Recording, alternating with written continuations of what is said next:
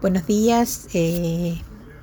soy la doctora María Susana Cirusi, eh, soy abogada y bioeticista, eh, magíster en bioética, doctora y postdoctora en la Universidad de Buenos Aires y me desempeño en el Hospital de Pediatría Garraham y entre otras instituciones en la Asociación Argentina de Medicina y Cuidados Paliativos y en la Liga Argentina de Lucha contra el Cáncer. Eh, la idea de este podcast es compartir con ustedes eh, una buena noticia eh, que es la reciente sanción de la Ley Nacional de Cuidados Paliativos, una, una ley que nos dio muchísimo trabajo alcanzar, así que como es una buena noticia y es importante difundir ¿sí? una, una ley que garantiza derechos, Especialmente agradezco a Microjuris por, por esta oportunidad para llegar a todos ustedes compartiendo eh, un poquitito algunos conceptos que eh, reafirma esta ley y cuáles son eh, las pautas principales que establece la ley en orden a reconocer y garantizar el acceso a los cuidados paliativos. Lo, lo primero que les tengo que decir es que hace mucho tiempo, más de 10 años, que muchos de nosotros venimos bregando por la sanción de una ley nacional de cuidados paliativos. Hubo muchos proyectos que quedaron en el camino, perdiendo estado parlamentario.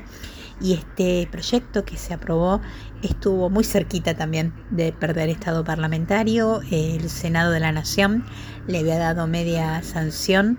en octubre del 2020, en medio de la pandemia. Eh, ahí lo giró a eh, la Cámara de Diputados y bueno, parecía que estaba un poquito trabado en la Cámara de Diputados, pero por suerte eh, se destrabó la cosa y fue aprobado en esta semana, casi por unanimidad, sí, con un solo voto en contra. así que bueno, muy felices por este hecho. ¿En qué, ¿En qué consisten los cuidados paliativos? Los cuidados paliativos son eh, lo que nosotros llamamos un cuidado integral y humanizado de las personas que padecen una enfermedad limitante o amenazante de la vida, como puede ser una enfermedad oncológica o una enfermedad neurodegenerativa, eh, y aquellas personas que eh, también se encuentran en final de vida, para eh, focalizarnos en eh, sostener y alcanzar una buena calidad de vida aún en la enfermedad. La idea de los cuidados paliativos, si bien su introducción al principio fue de la mano del acompañamiento en final de vida, del acompañamiento en el, paciente muriente, lo cierto es que no se limitan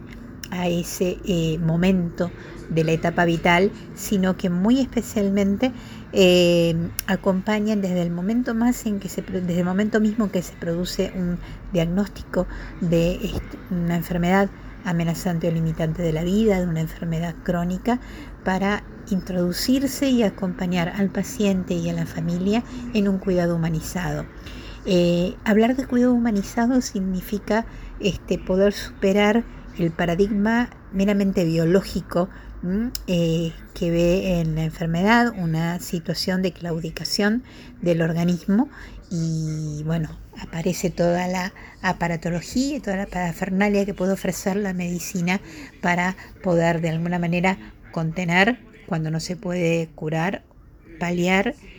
pero muy especialmente focalizándose en el concepto de acompañamiento. Acompañamiento en esta trayectoria de la enfermedad que eh, en muchas situaciones eh, y desafiando un poco la finalidad de la medicina que está en modificar la realidad, la realidad de la decrepitud, la realidad de la enfermedad o la realidad del envejecimiento, eh, porque por el momento no todas las enfermedades pueden ser curadas. Y cuando la cura no es posible, es necesario eh, fortalecer la parte más humana del paciente y que consiste en eh, conectarlo con eh, su aspecto sano. Todos los pacientes, aun aquellos que padecen enfermedades muy graves, eh, tienen un aspecto sano y es importante que justamente trabajemos desde ese aspecto sano. Pueden ser sus relaciones familiares, pueden ser un hobby particular, este puede ser un gusto determinado, eh, puede ser una necesidad eh, que el paciente considera que es sumamente importante en, su vida. Y, por eso eh, los cuidados paliativos se introducen, por eso los cuidados paliativos se mantienen y por eso los cuidados paliativos acompañan, acompañan esa trayectoria de enfermedad para poder eh, garantizar al paciente eh, la mejor calidad de vida aún en la enfermedad. Esta eh, ley de cuidados paliativos justamente procura garantizar este derecho que ya estaba reconocido, estaba reconocido en la Ley de Derechos del Paciente y en el Código Civil, pero lo cierto es que solamente a través de una mención. Lo que hace la ley es un poquito ir a la letra chica de cuáles son los ejes que consideramos que son fundamentales para garantizar una atención paliativa. Eh, y esos ejes se centran en el cuidado de calidad, eh, desde un enfoque netamente eh, humanizado y humanista de la persona, ¿sí? atendiendo a sus necesidades no solamente de, cuidado de la enfermedad, eh, el acceso a la medicación necesaria para el tratamiento del dolor, sino además todo lo que tiene que ver con las necesidades espirituales, familiares, religiosas, eh, profesionales del paciente y su familia, porque tenemos que tener en cuenta que la enfermedad irrumpe en la cotidianidad, en la rutina de una persona y de su familia, alterando todo, todo lo que ese paciente estaba acostumbrado a realizar eh, si era un paciente que estaba en una edad de, en la que podía desarrollar su tarea laboral, ciertamente la enfermedad va a interferir en esa posibilidad. La enfermedad va a demandar gastos que son necesarios cubrir, va a demandar una atención que no solamente es médica, sino eh, que vamos a necesitar involucrar a la familia y alguien de la familia va a ser el cuidador principal y la enfermedad agota, cansa, hace claudicar al más pintado y entonces todas esas necesidades eh, son necesarias que sean abordadas, que sean primero reconocidas, que sean habladas y que sean abordadas, eh, pero abordadas de una visión individual, no individualista, sino como un traje a medida, ¿sí? como un guante que calza a la perfección de ese paciente en ese momento muy particular de la trayectoria de la enfermedad y de sus necesidades individuales y, familiares. A eso se suma la idea de la comunidad compasiva, ¿sí? del tejido de redes de atención, porque eh, cualquier integrante de la comunidad que está padeciendo una enfermedad grave o limitante de la vida, es eh, necesario que también la comunidad se involucre en su cuidado. Eh, y entonces esta idea de la, eh, la participación comunitaria en el cuidado de quien sufre una enfermedad grave o limitante de la vida y tiene necesidades paliativas.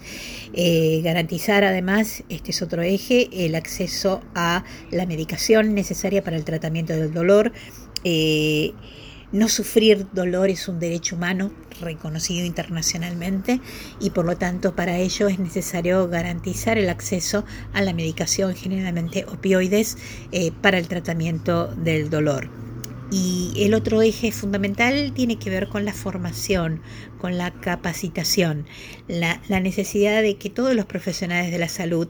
eh, tengan formación en cuidados paliativos, lo cual no quiere decir que se conviertan en especialistas en cuidados paliativos, pero sí que eh, puedan detectar la necesidad paliativa en sus pacientes, especialmente en la atención primaria, de manera de que detectada la necesidad puedan referirlos por ahí al especialista o hacer la consulta, la interconsulta con el especialista para poder realizar un abordaje integral y holístico. Y finalmente, la idea de la multitransdisciplinariedad. Esto es, eh, no hay forma de abordar la enfermedad, sobre todo una enfermedad que sea incurable, una enfermedad crónica, este, una enfermedad grave, sino es a través de una visión multitransdisciplinaria de todas las ciencias humanas, no solamente de la medicina.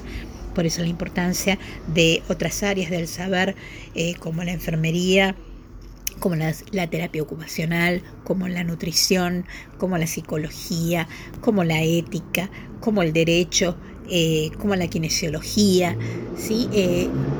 como la musicoterapia, que eh, van a ir incorporando sus distintos saberes para poder justamente acompañar al paciente y a la familia en el tránsito de la enfermedad y también sí al momento final.